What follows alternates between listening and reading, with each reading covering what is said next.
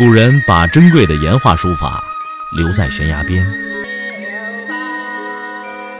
我把时间打磨成碎片，留在你的耳边。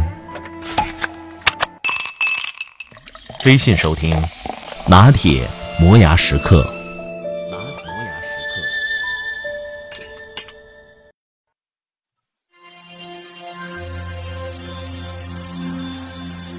刻。我喜欢古诗。不因文学史，不因人们的仰望，而在它的美丽。文字清简明润，如玉如天，在于它显示出的中国哲学思想。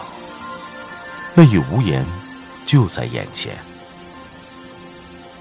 就像张九龄的诗句：“海上生明月，天涯共此时。”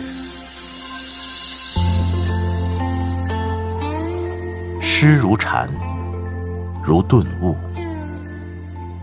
骤然风动云散，黑暗退隐，你看见万物万象，明媚自如。红豆生南国，春来发几枝。气象柔和空阔，红豆生于南国。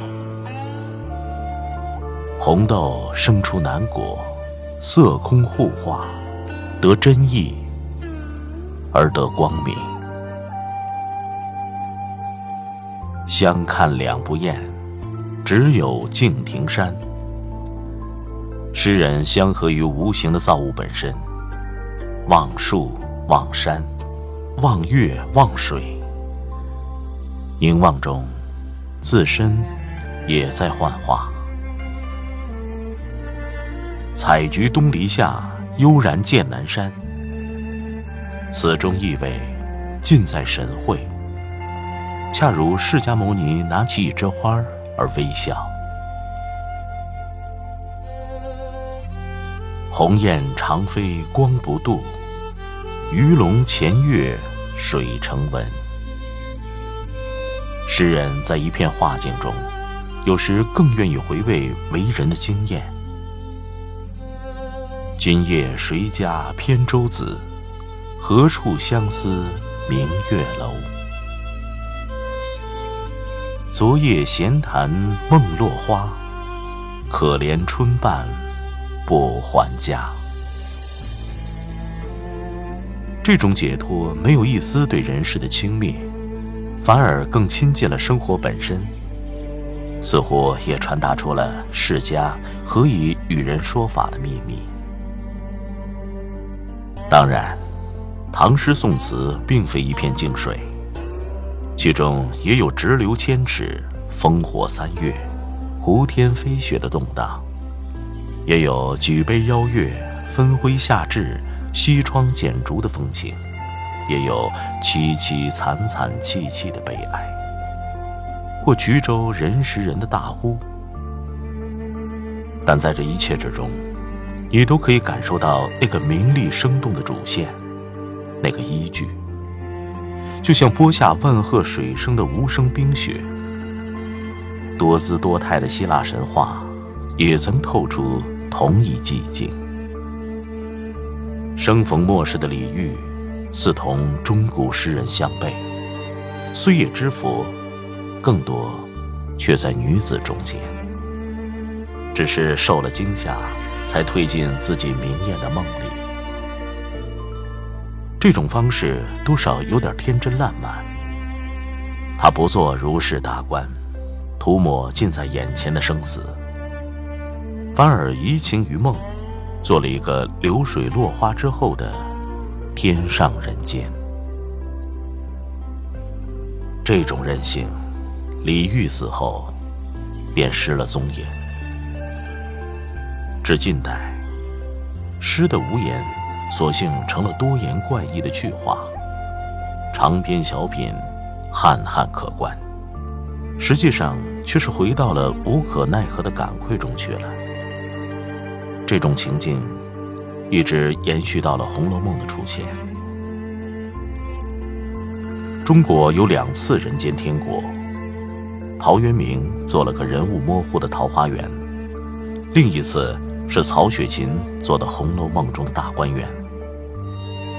大观园洞开一扇，就补足了近代诗中的无灵缺欠。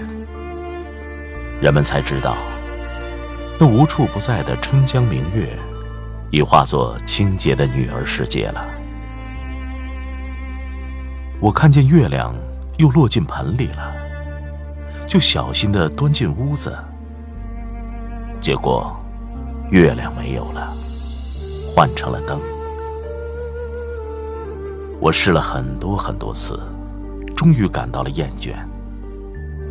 不是对失去，而是对获得。这时，心里倒常常出现了月亮。从来就不乏奔月盗火的人，说明有一个一直的黑暗。恰如黑夜给了我黑色的眼睛，我却用它寻找光明。恰如飞蛾扑火，他们的感人不是因为他们的成功，而是因为他们绝望努力的本身，成为一个瞬间的永恒光明。希腊有一个寓言，说一个男孩爱上了自己的影子，最后变成了水仙花。面对中国悠远的诗境，我看不见时间平住，那么多暗淡繁琐的生活，只看见那片光，自在圆满。我唯一的所得。是静静的看着，而不去捕捞它们。树枝因疏忽，使我得见月，而月不见我，亦不见树枝。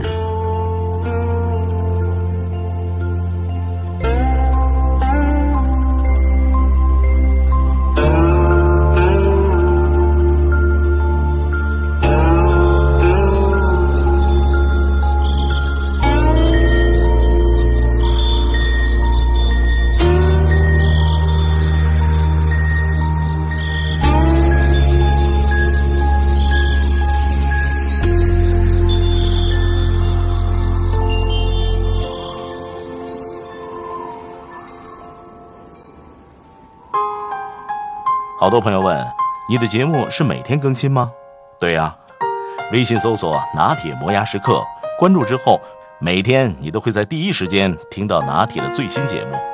在微信里不仅有音频，还有文字和美图，相信总有一款适合你。咱们微信上见。